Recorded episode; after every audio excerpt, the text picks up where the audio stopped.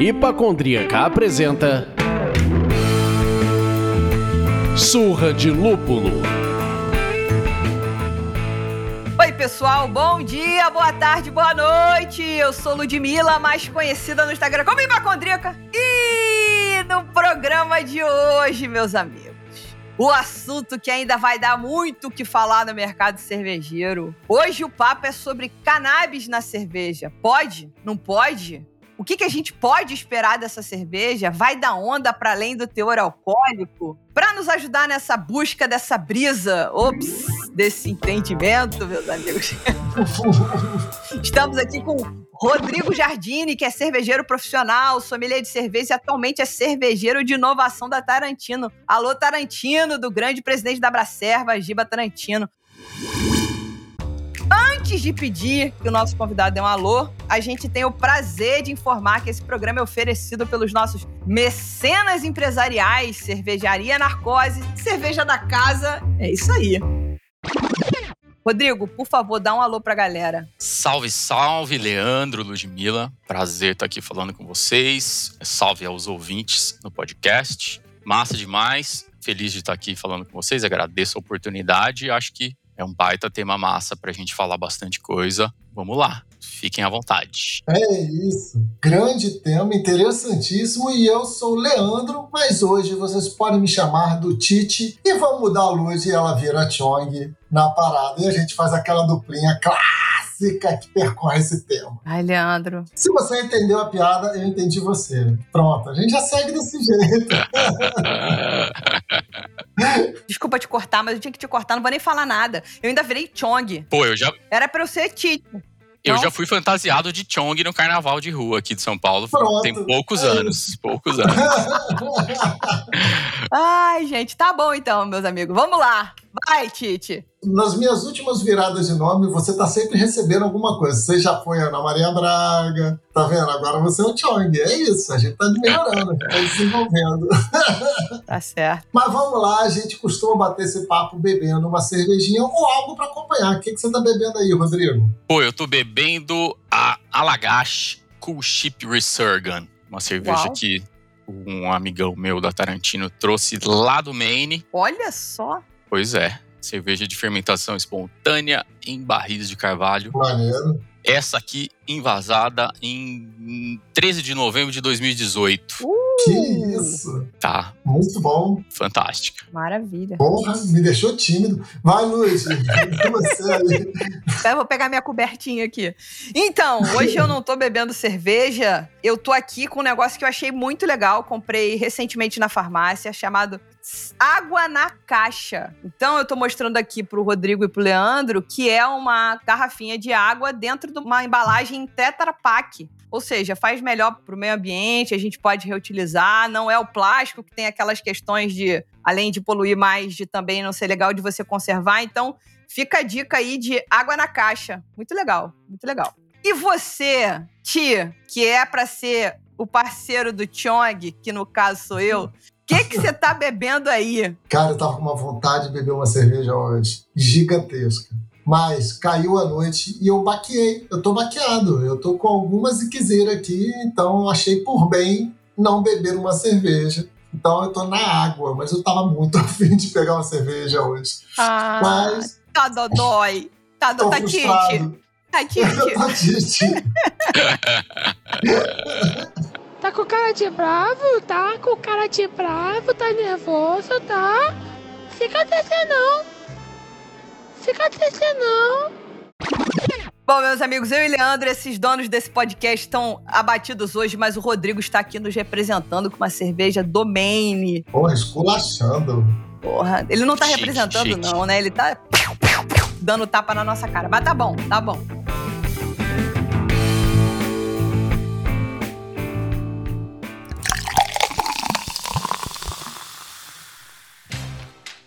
Bom, gente, esse programa nem começa se a gente não passar aqui para enaltecer e agradecer a nossa mecenada danada. Agora eu vou chamar o meu mecenas assim, de mecenada danada. Eles nos ajudam a manter a independência criativa do Surra de Lúpulo. São eles alguns: Luiz Henrique Camargo, Rogério Peixoto, Giovanni Tonello, Ana Cláudia Pampilhon, Ciro Cavalcante, Matheus Faca, Lucas Fernandes, Natália Rocha, Pia Morim e Priscila Coares. Torne-se você também um mecenas do Surra de Lúpulo. Acesse o site apoia.se barra Surra de Lúpulo e escolha o apoio que cabe no seu bolso.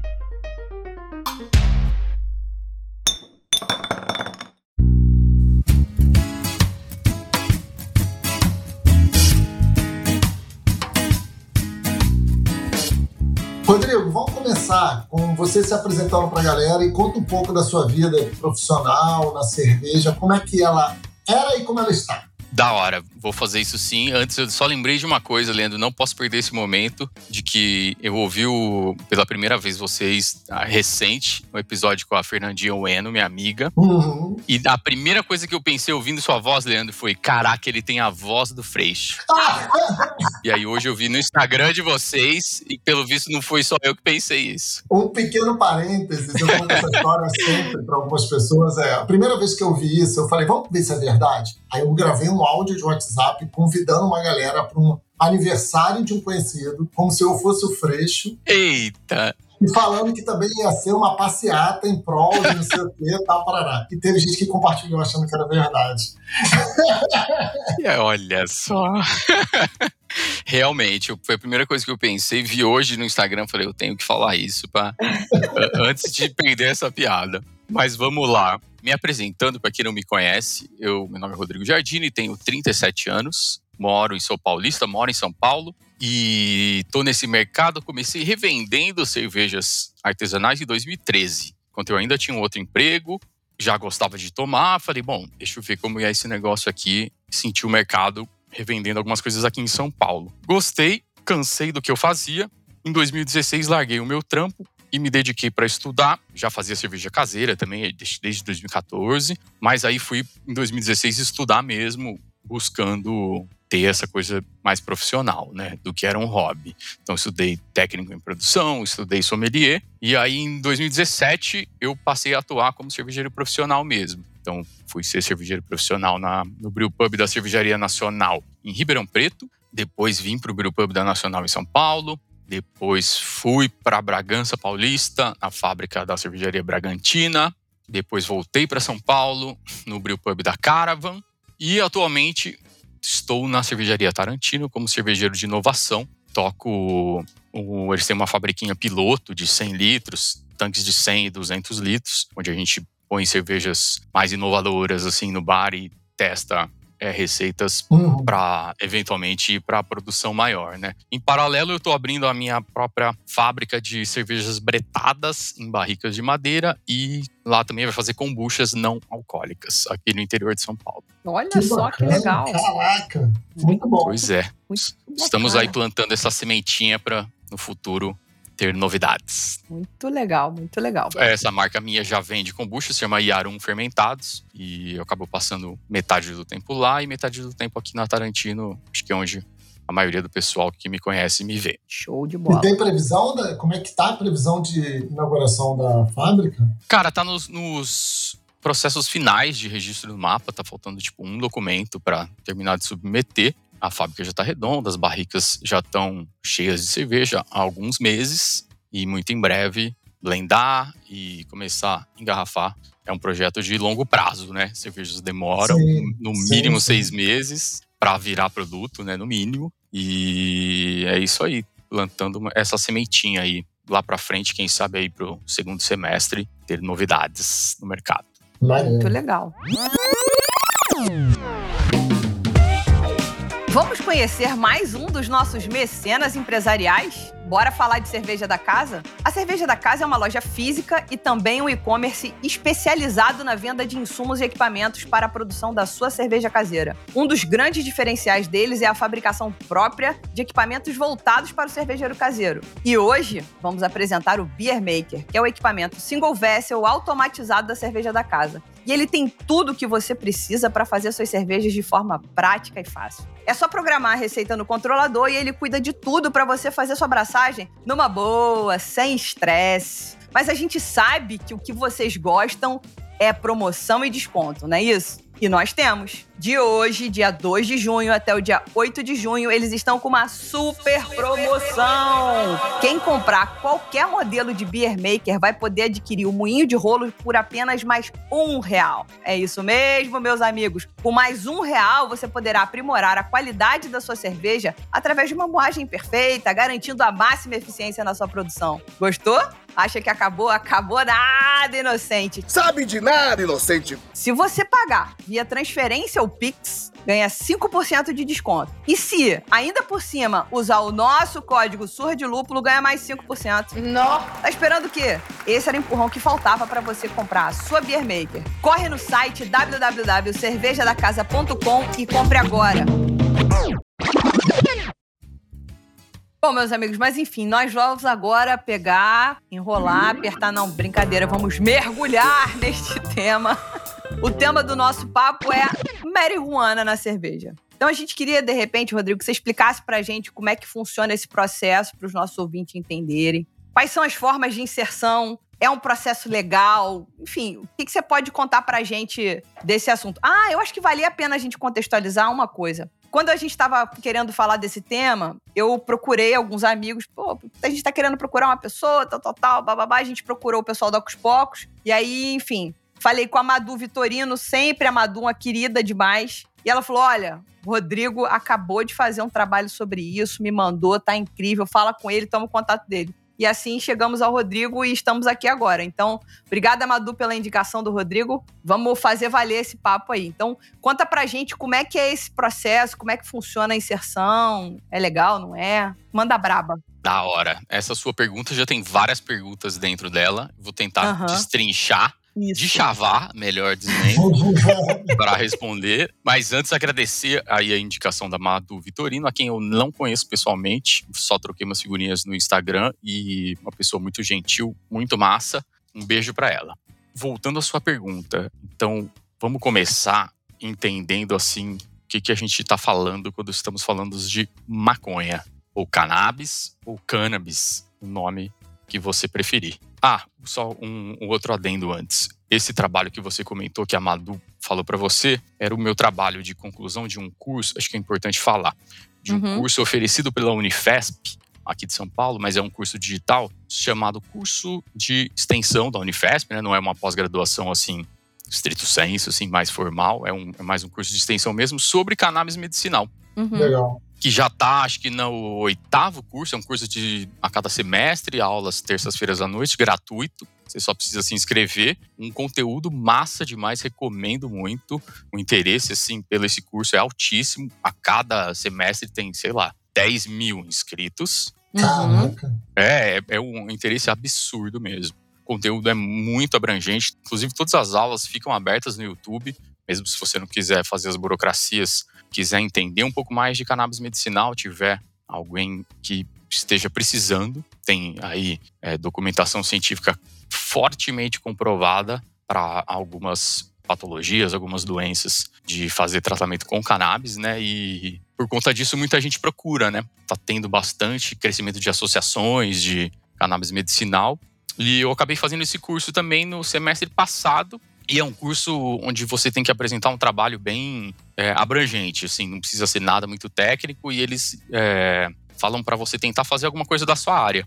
E aí, como eu sou cervejeiro, daí veio a ideia de fazer esse trabalho curto, mas bastante informativo de maconha e cerveja. E assim, numa visão mais de sinergia industrial, mas também de mercado. Uhum. Então, vendo aí, quem quiser saber mais informações, pode me chamar depois no direct, que eu ajudo aí a fazer essa ponte.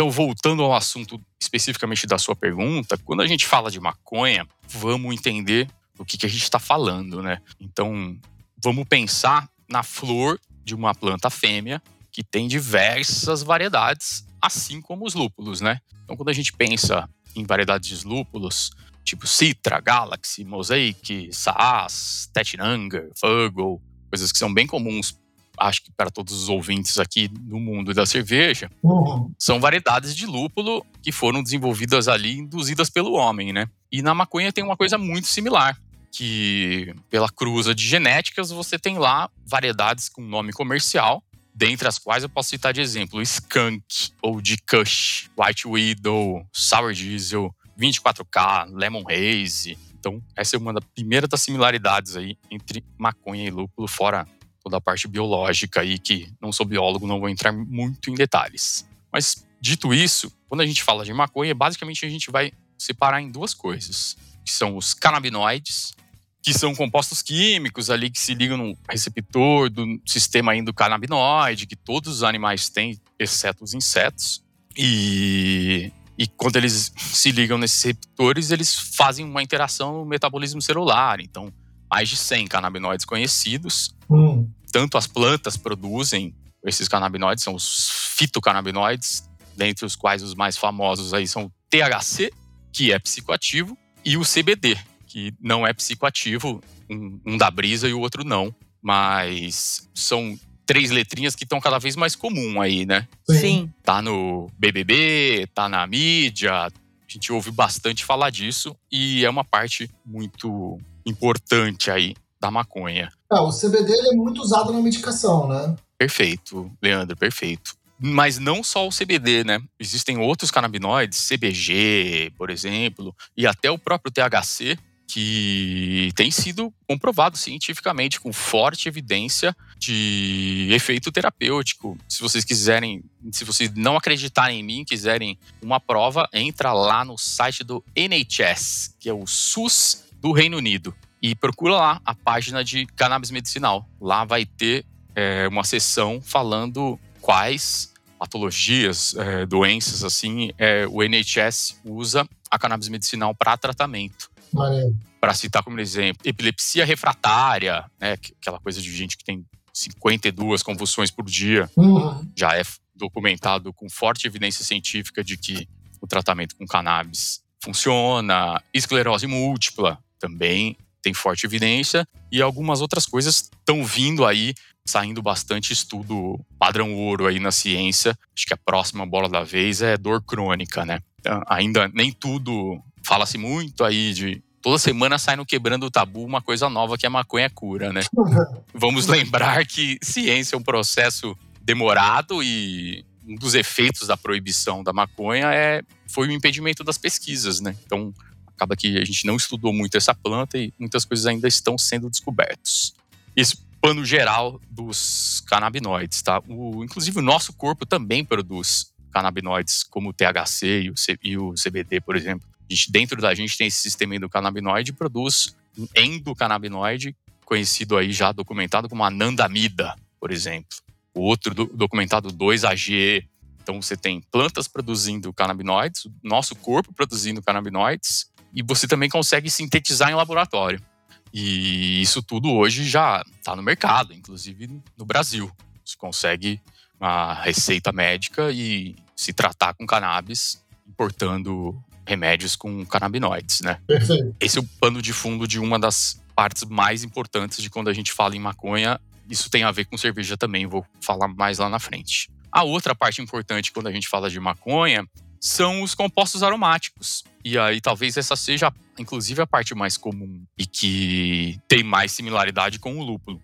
Lúpulo não é uma planta que não produz canabinoide, mas produz compostos aromáticos muito similares aos que tem nas diferentes variedades de maconha. Em especial quando a gente fala dos famigerados e famosos terpenos. É, tanto a maconha em suas diferentes variedades, quanto os lúpulos em suas diferentes variedades, tem como, acho que, principal similaridade a predominância de um terpeno muito famoso que é o mirceno. Isso faz até com que eles eventualmente tenham aromas similares. As pesquisas mais recentes avançam tanto no lúpulo quanto na maconha para demonstrar que não são só os terpenos que determinam o aroma característico de cada variedade, mas também tióis, ésteres, que mais flavonoides, álcoois, enfim, uma gama de compostos aromáticos estão presentes aí na maconha e nos lúpulos. Então, a gente coloca a maconha, quando a gente vai falar de maconha, a gente vai dividir em compostos aromáticos e em canabinoides. Daí, dito isso, não necessariamente quando a gente ouve falar aí das cervejas terpeno, de uma determinada variedade de maconha, aquilo veio de um bud de maconha em si.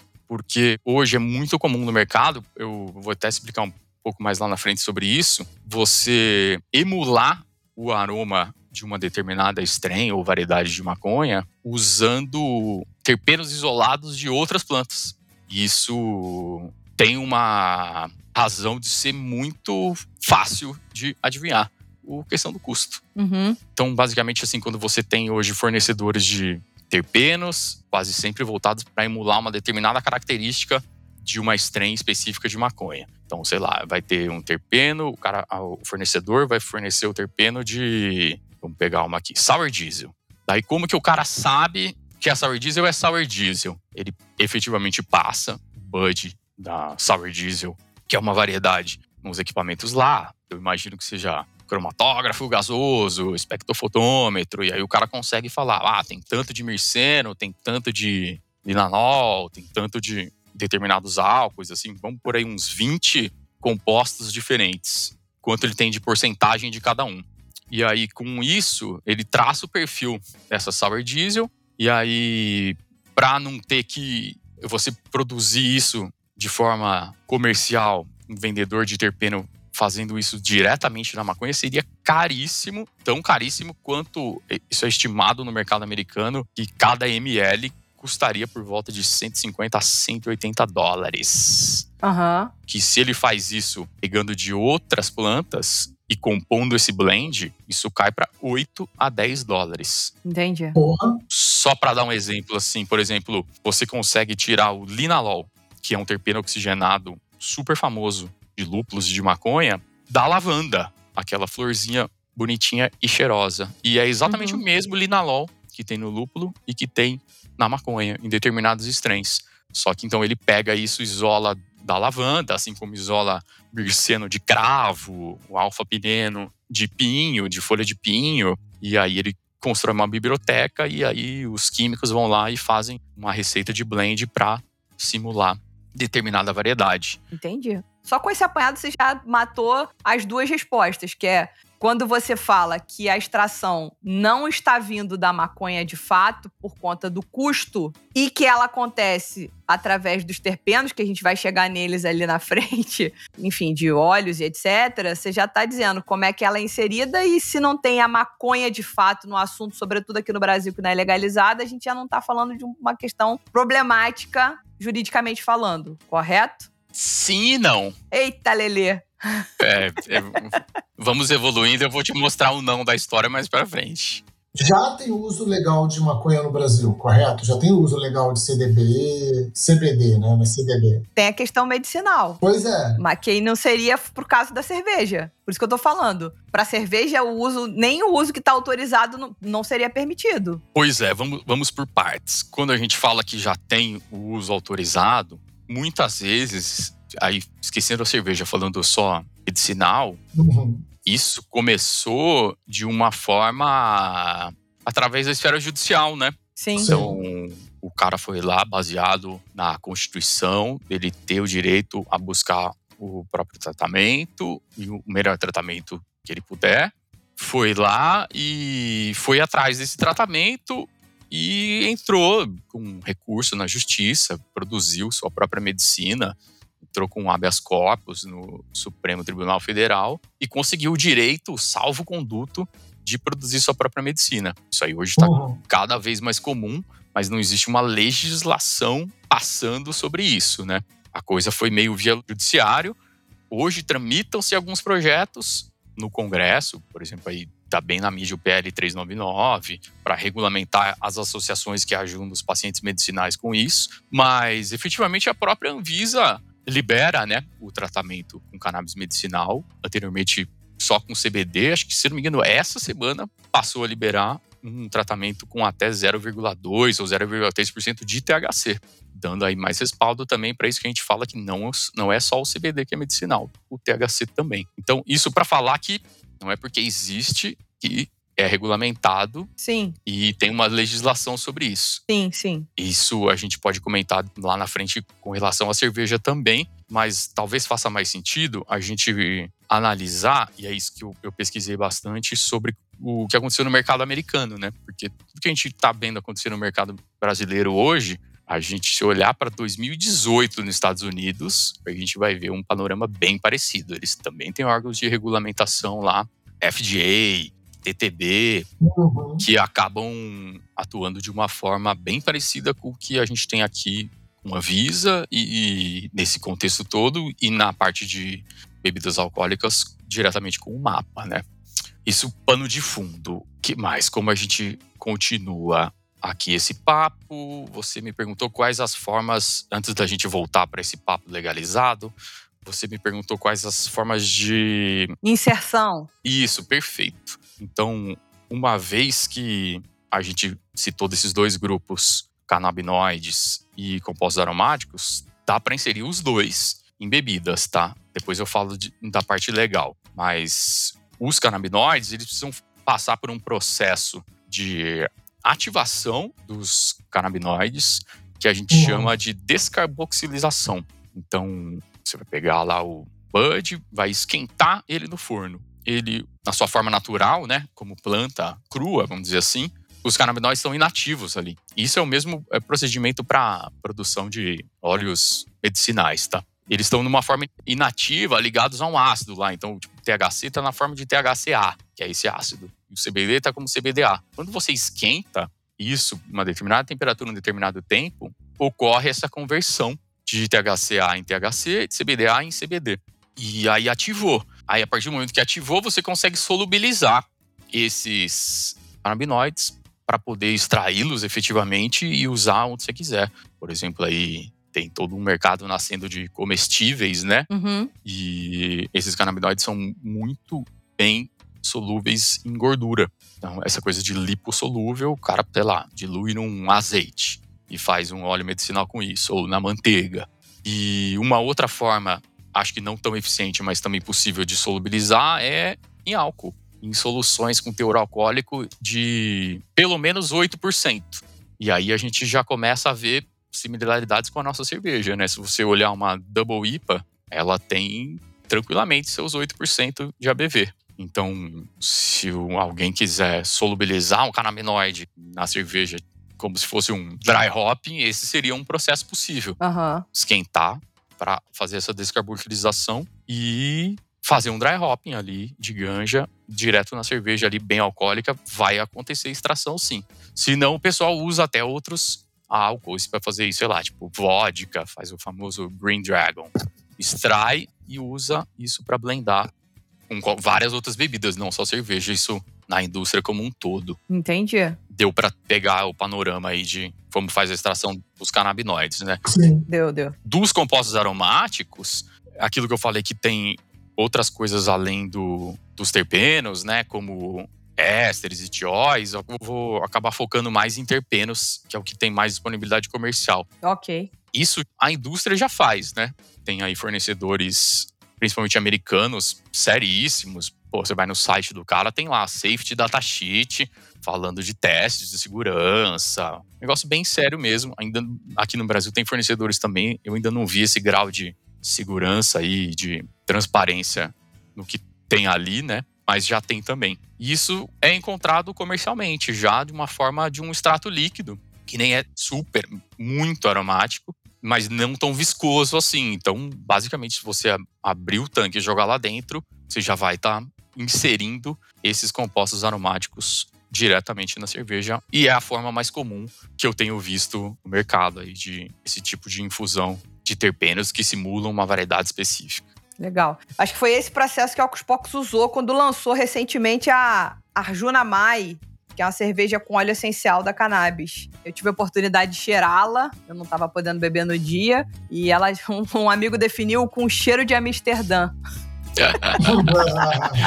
Uma bela cidade, já estive lá. Né?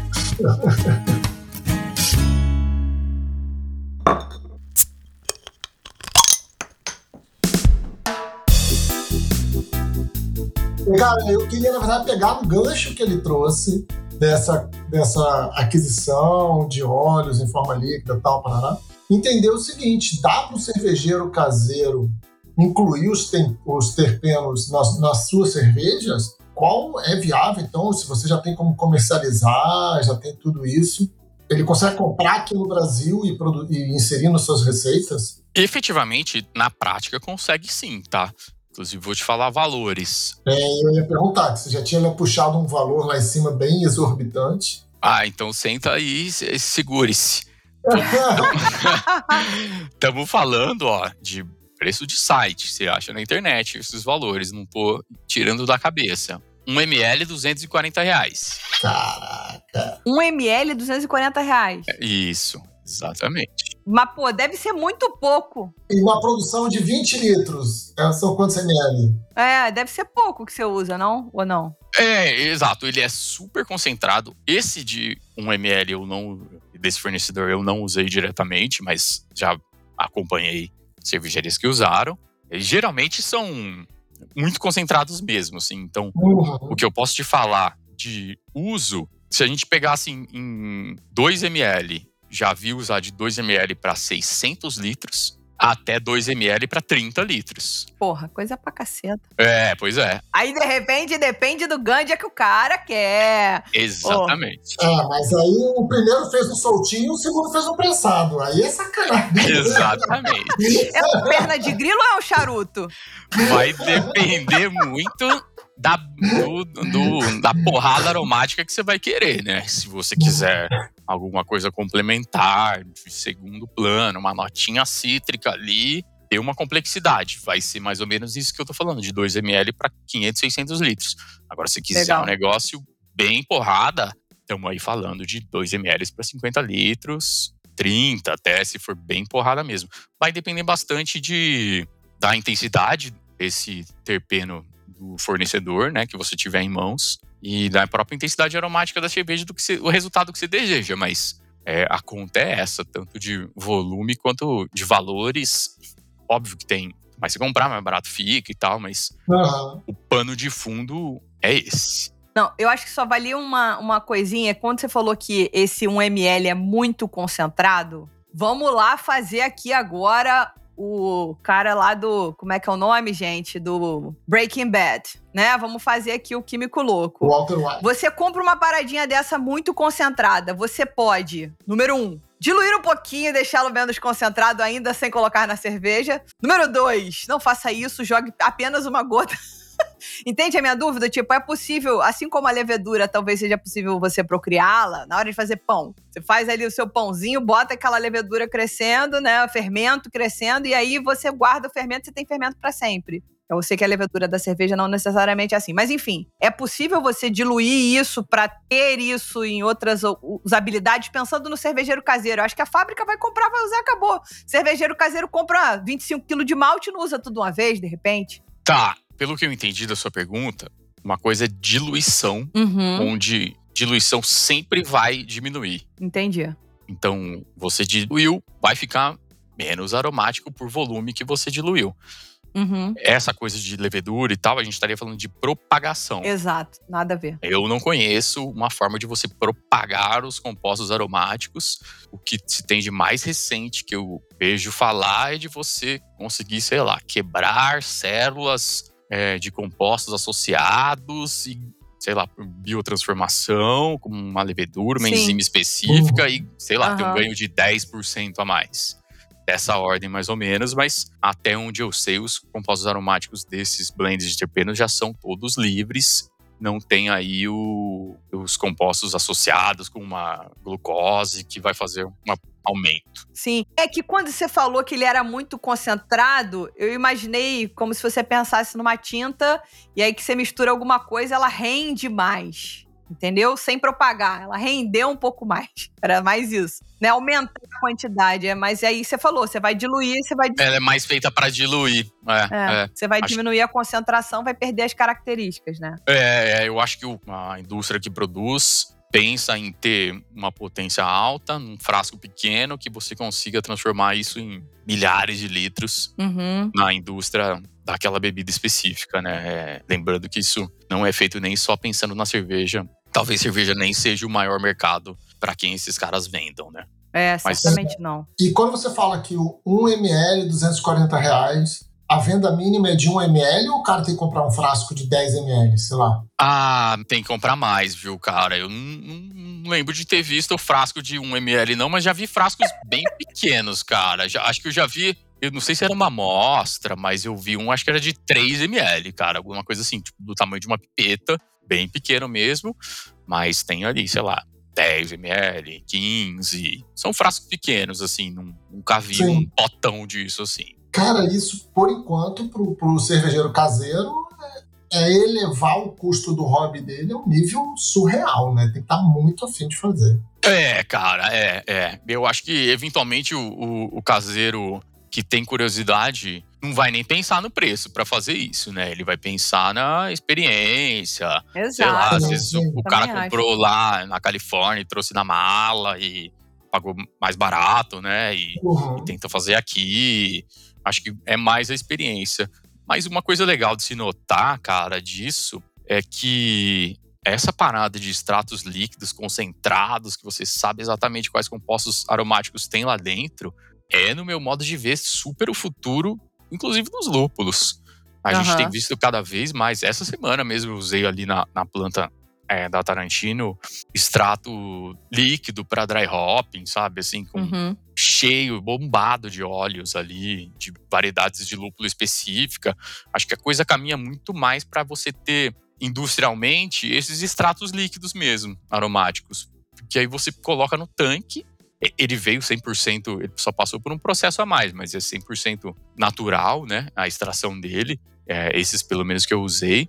E você tem muito menos perda, né? De volume ali, você colocar aquela massa vegetal toda no lúpulo, putz, é pra IPAs, juice IPAs aí, carregada de dry hopping, você chega a perder, sei lá, 14% do volume de um tanque.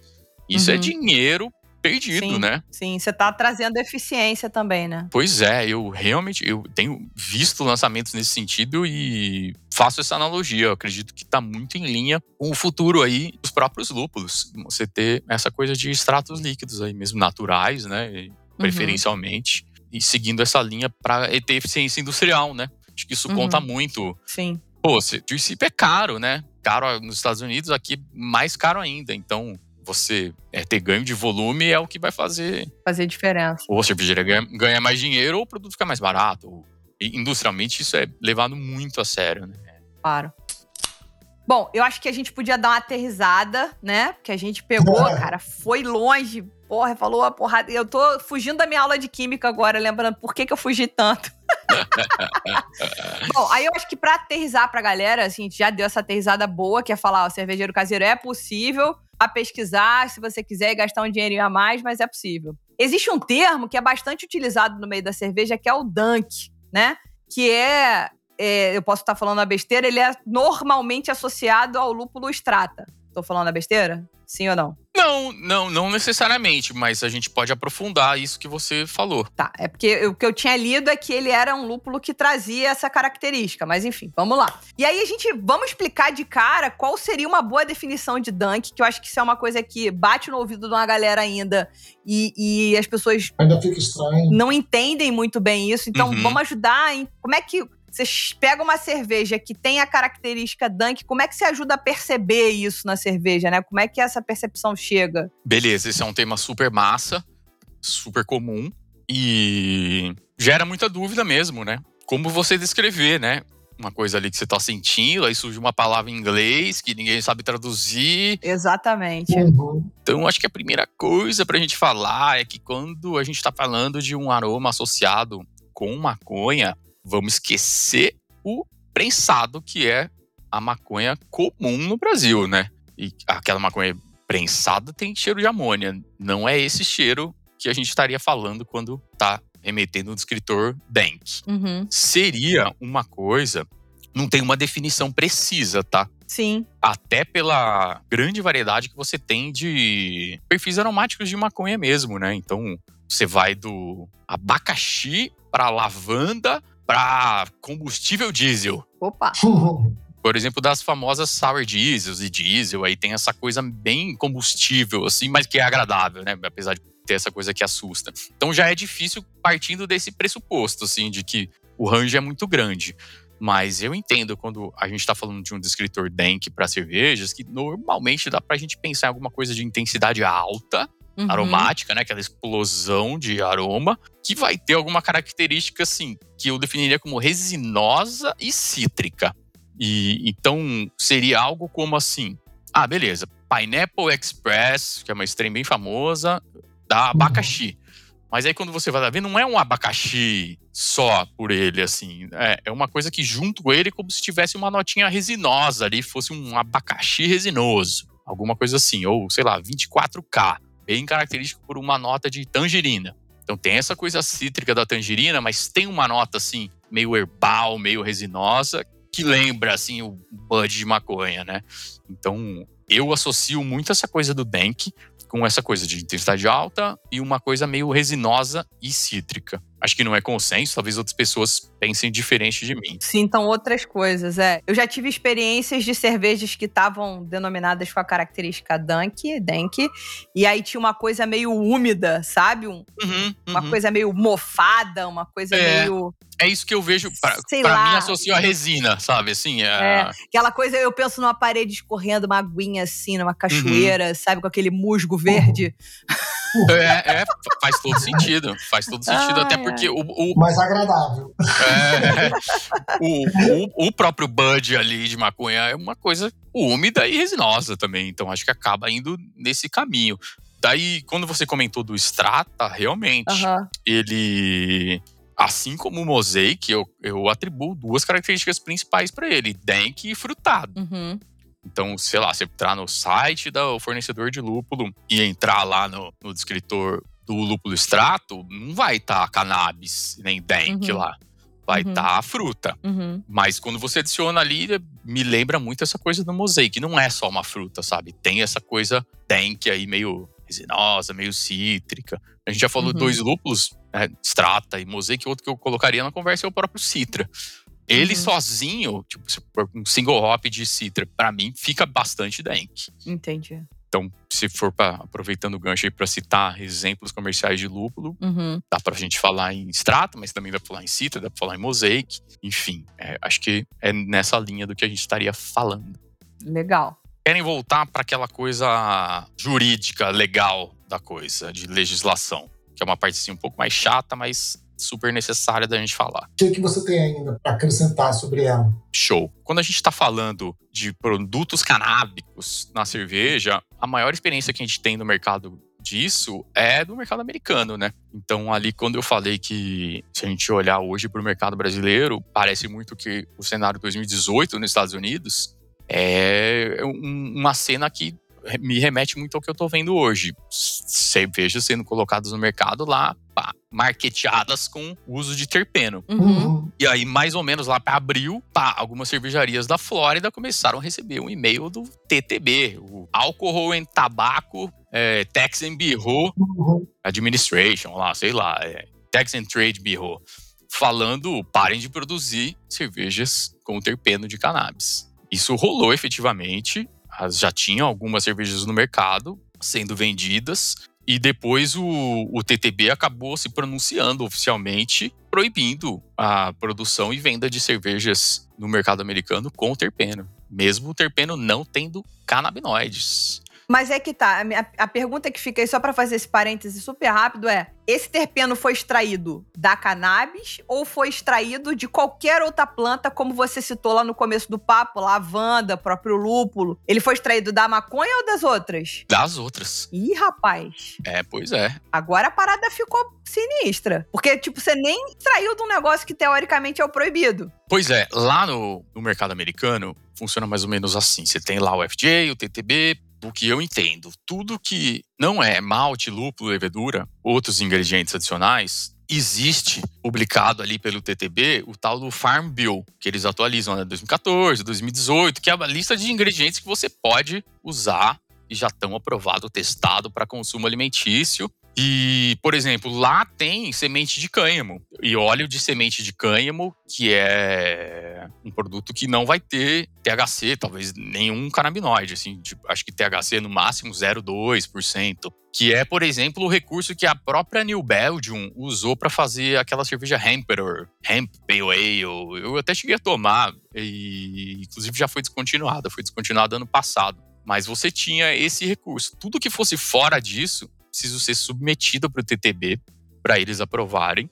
Então, por exemplo, CBD, THC e também os serpenos, mesmo extraído de outras plantas. Os que simulam. É, exato, que simulam uma estranha ali com essa associação, eram submetidos e passado esse tempo aí, acho que se não me engano foi 2019 ou até 2020, o TTB se pronunciou proibindo esse tipo de produção e venda. Tá.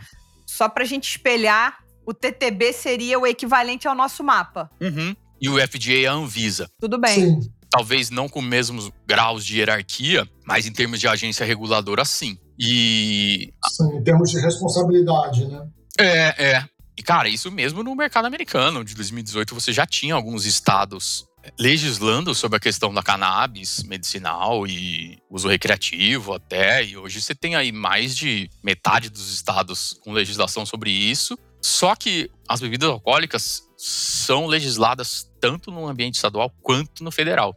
E aí que no federal a coisa não passa.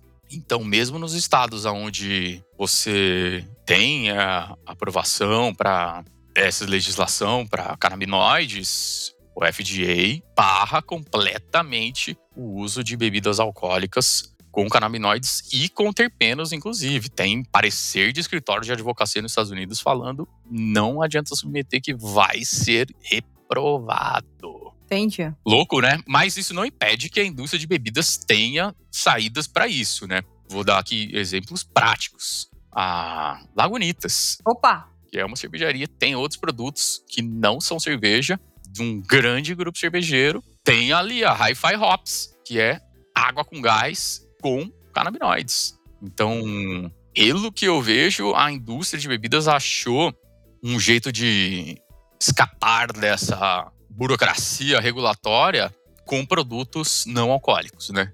Então, o que a uhum. gente vê hoje com terpenos e canabinoides vão ser bebidas não alcoólicas no mercado americano. Entendi. Aí você está fazendo esse paralelo para falar que o Brasil talvez esteja nesse lugar de experimentar né, dar aquela catucadinha na onça e daqui a pouco pode ser puxado pelo rabo, porque a gente nem tem legislação falando sobre liberação em nenhum estado. Aqui é uma federação, né, diferente. Os Estados Unidos também é uma federação, mas tem uma outra constituição que cada estado tem um poder também, enfim, é uma coisa meio bizarra. É o maior grau de independência, né? É, é.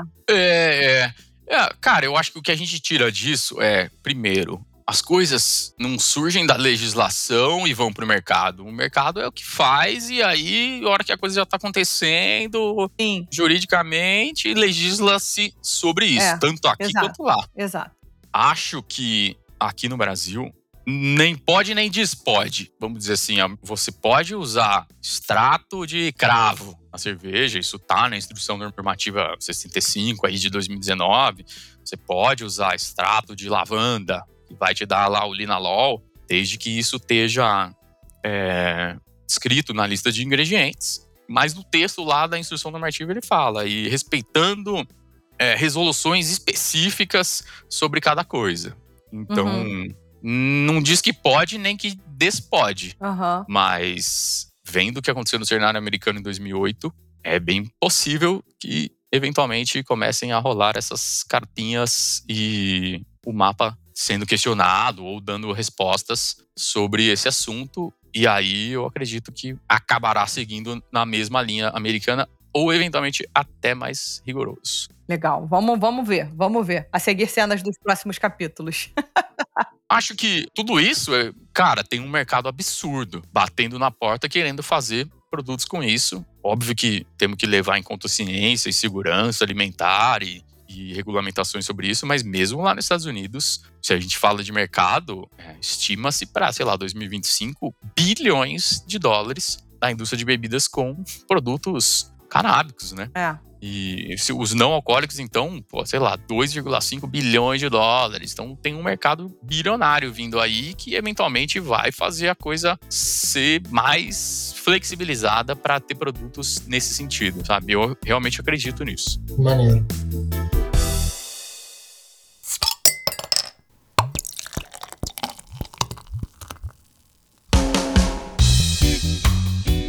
Bom, vamos para nossa última pergunta aqui. E aí eu acho que seria bem legal entender e explicar para os nossos ouvintes, se possível for, quais características sensoriais espera-se de uma cerveja que use esses óleos, né? Uhum. Da maconha. É possível definir, entre aspas, bem aspas mesmo, uma sequência de características, quiçá um dia ter isso escrito no BJCP? Já pensou, gente? Cara, você sabe que é quando a gente fala aí que o mercado faz as coisas e, e, e depois vai se vendo o que fazer com essas coisas. Tem aí, cara, cervejas com terpenos ganhando pô, concursos lá fora e no Brasil, inclusive. Isso já está acontecendo, as, as coisas ficam boas, sabe? Tem demanda para isso. Pensando em guia de estilos, cara, tem um estilo que é perfeito na minha avaliação para encaixar esse tipo de coisa, que é o famoso experimental beer, onde tá lá falando ingredientes inusitados na hora de avaliar e inusitados, novos, né? E Uhum. é o que tá acontecendo, cervejarias ganhando medalhas e concursos nessa categoria experimental usando os terpenos e já tive a oportunidade de tomar e realmente muito boas. Mas é, é isso, tem, acho que tem espaço sim. Não sei se para ser definido, sei lá, como estilo à parte, como chocolate beer ou coffee beer. Não sei se a gente vai chegar no ponto de ter cannabis beer, assim, sabe? Assim, um subestilo com tanto exemplo comercial que vira efetivamente um subestilo saindo da categoria experimental. Isso não, não sei avaliar, nunca parei para pensar, mas hoje é onde eu vejo que esse tipo de cerveja se encaixa para essa coisa de concurso, guia de estilo. Ah, tá. Maravilha. O Rodrigo tinha comentado onde ele identifica essas cervejas sendo encaixadas hoje, em quais estilos ele identifica. Mas acho que tem uma outra pergunta aqui, Rodrigo, que é: você vê nascendo um estilo baseado e sendo identificado, documentado como, sei lá, um experimental Rempa Beer, sabe? Assim, um, um estilo próprio, definido que tem que ter esses, es- essas características. Então, Leandro, eu acho que quem vai definir isso é o mercado nos próximos anos aí. Então, sei lá, Uhum. até, vamos pôr, até 2025, vai depender de quanto de cerveja com esse tipo de produto canábico vai ter no mercado para ele sair de uma coisa experimental, Perfeito. como já foi cervejas com chocolate, cervejas com café, e hoje são subestilos bem definidos ali. Isso. Pra isso. até você ter um. Pô, você tem tanto exemplar no mercado que vai ter só um subestilo lá de cannabis beer, alguma coisa do tipo assim. Sim. Não, sinceramente, não sei o que pensar a respeito. Eu acho que o caminho é longo ainda, principalmente por todas essas questões que envolvem aí o, o- o contexto e as dificuldades e tal. Acho um pouco difícil ainda sair da questão do, do experimental. Mas é isso, né? O mercado é o que vai fazer, vai dizer. É, se eu não me engano, foi no papo com o Beck Temple que a gente teve, Exatamente. que a gente até brincou falando que estilo é nada mais nada menos do que uma receita experimental que foi repetida, repetida, repetida, várias pessoas repetindo, e aí pronto, ele virou um estilo. É. Eu acho que quando a gente fala de uma característica tão ampla como essa que você tá que a gente está falando aqui, né, tal, desses aromas que vêm da maconha, tal. Quando a gente fala disso, a dificuldade dela virar um estilo é que ela é aplicável a vários estilos diferentes, né? Eu posso aplicar, por exemplo, numa juice, eu posso, por causa da característica cítrica, tal, eu posso aplicar numa outra, por causa da característica, entre aspas, eu não sei se o, o- pela descrição da Lúdio, um terroso molhado. então, assim, eu posso ir jogando entre os estilos essas características que pode dificultar e aumentar esse tempo para nascer um estilo próprio, né? É, aliás, aproveitando esse gancho, uma dica aí onde eu gosto muito dos resultados com os terpenos canábicos aí em cerveja é em sour, cara. As próprias sours frutadas aí, que tá cheio de bons exemplares no Brasil, onde eu já vi Olha, os melhores legal. resultados muito mais legal que em IPAs, por sinal. Então fica a dica, por exemplo, você faz uma é, dessas sours só com lacto, né? Sour rápida com polpa de abacaxi, e aí você põe o terpeno de Pineapple Express, que também dá abacaxi, mas vai dar uma outra camada de abacaxi, vai ficar um, uma coisa mais complexa. Fica bem bom, acho que é um, é um caminho para sair, às vezes, dessa coisa só IPA que a gente já faz. Inclusive, na IPA, a coisa já tá saturada, né? Você vai colocar uhum. mais compostos aromáticos similares ali, né, eventualmente você não vai nem conseguir tirar tudo ali possível, que seria possível, né? E, é, acho que é nesse caminho aí. Sim, perfeito, perfeito. Bom, Rodrigo, cara, muito obrigado. Infelizmente, a gente está chegando no fim. Para quem não é nosso mecenas, porque esse papo leve vai continuar logo depois, numa nossa pergunta aqui que a gente estende para os nossos mecenas. Adorei o papo, acho que isso aqui abre para outras pautas. Gostaria depois a gente voltar a conversar mais aqui. A gente, putz, né, realmente é um tema muito profundo. Brigadão mesmo. Da hora, também curti. Acho que realmente temos que falar sobre isso. Tem muitas camadas aí que envolve esse tema e, pô, é interessantíssimo, cara. Tem muita coisa sendo pesquisada a respeito e vamos surfar essa onda aí também. Com certeza. Muito obrigada, Rodrigo. Foi ótimo conhecer um pouquinho mais sobre o assunto. E assim a gente vai conhecendo a nossa sociedade também, né? A capacidade que ela tem de absorver essas novidades. Tomara que dê tudo certo. Obrigada. Da hora, Lud. Ando, meu filho. Vai daí. Eu vou, eu vou, e eu vou pedindo pra gente aumentar a podosfera do Surra de Lúpulo. Como é que você faz isso? Basta enviar o link desse episódio para um amigo que gosta de cerveja artesanal e digo mais, maconha. Então, aquele amigo que está interessado de entender como a maconha está sendo inserida no nosso mundo além do baseado, manda pro cara, ele vai curtir. E nos ouça no Spotify, Google Podcasts, Apple Podcasts, Deezer e outras plataformas de streaming. Gosta do conteúdo que a gente produz? Faz um review nosso na sua plataforma preferida. Isso ajuda muito na distribuição do nosso conteúdo. Ou compartilhar nas suas redes sociais marcando a gente. Valeu!